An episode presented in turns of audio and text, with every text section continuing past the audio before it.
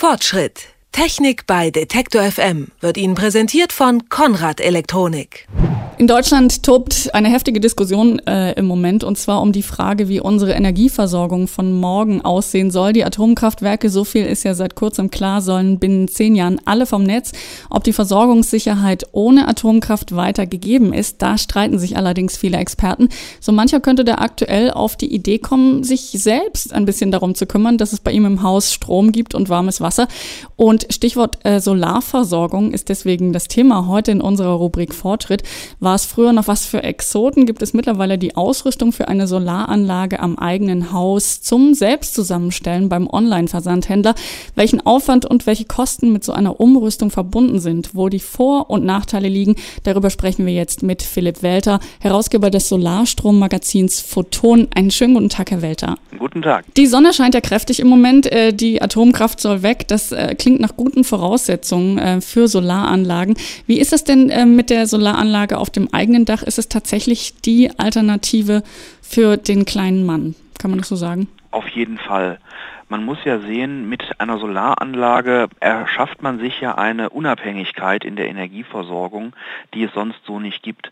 Man macht sich seinen Strom selber, man macht sich seine Wärme selber und man hat einmal am Anfang eine Investition und ist anschließend von den auf und Abs am Energiemarkt, Ölpreise, Gaspreise vollständig entkoppelt. Man weiß, was man für die nächsten 20, 30 Jahre an Kosten hat. Gutes Stichwort. Also die Sonne ist ja natürlich jetzt erstmal umsonst, kostet nichts die Sonnenenergie, aber tatsächlich diese Startinvestition. Mit welchen Kosten muss man denn da so rechnen, wenn wir jetzt mal ausgehen von einem durchschnittlichen Ein- oder Zweifamilienhaus? Es hängt natürlich von der Größe des Hauses ab und auch des Haushaltes, also wie viele Personen leben in dem Haus. Das definiert den Strom und auch den Wasser, Warmwasserverbrauch, den Wärmebedarf.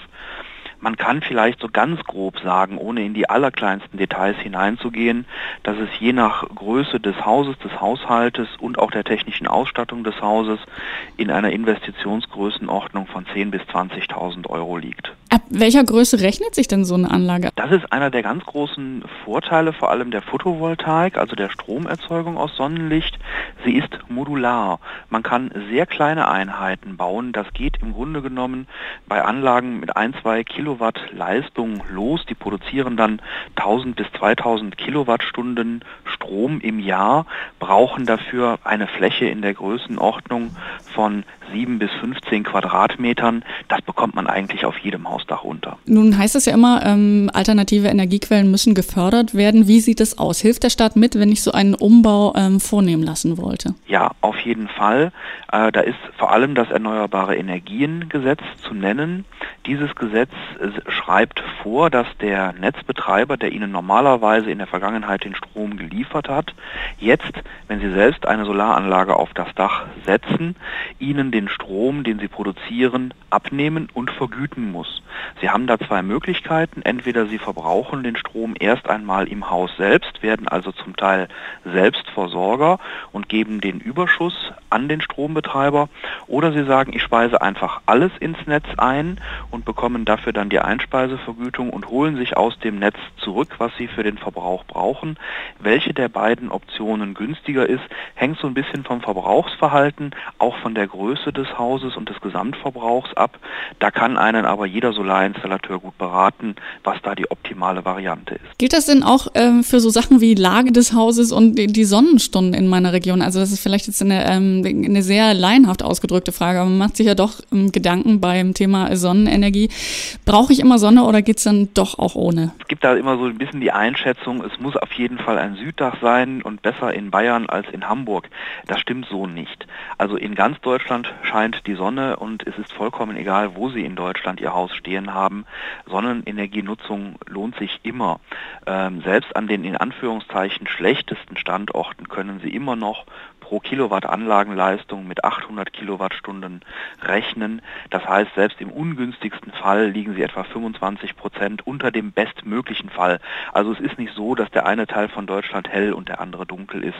Es gibt Unterschiede, aber die sind, sage ich mal, relativ überschaubar, zumal es noch andere Einflussgrößen gibt, die vielleicht wichtiger sein können. Es geht auch immer um die Frage Abschattung. Habe ich ein anderes Gebäude vor meinem Haus stehen oder einen großen Baum? Da muss man natürlich, da muss man natürlich schauen.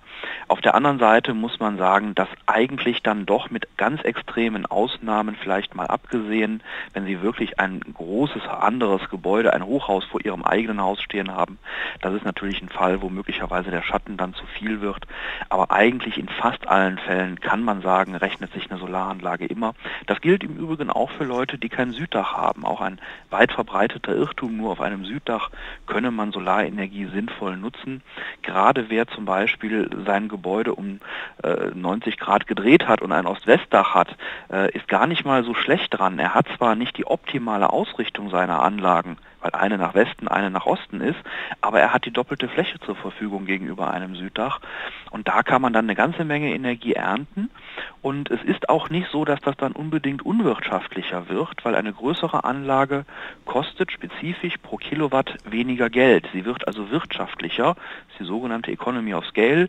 Je größer Sie etwas machen, desto preiswerter wird es. Würden Sie denn sagen, ähm, dass jetzt auch ein guter Zeitpunkt ist, umzustellen und zu wechseln auf Solarenergie? Kann man das jetzt gerade sozusagen diese Welle gut ausnutzen? Also im Moment, gerade jetzt haben wir eine fantastische Situation eigentlich für alle, die sich mit dem Gedanken tragen, in so eine Technik zu investieren.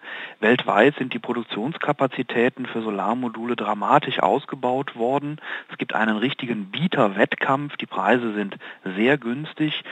Also ich würde mal sagen, das ist schon ein sehr idealer Zeitpunkt im Moment. In unserer Rubrik Fortschritt haben wir heute gefragt, welchen Aufwand und welche Kosten anfallen, wenn sich jemand entscheidet, die Energieversorgung am eigenen Haus durch eine Solaranlage zu ergänzen oder darauf umzustellen. Antworten darauf hat uns Philipp Welter gegeben, Herausgeber des Solarstrommagazins Photon. Herr Welter, haben Sie vielen Dank. Sehr gerne. Fortschritt. Technik bei Detektor FM wird Ihnen präsentiert von Konrad Elektronik.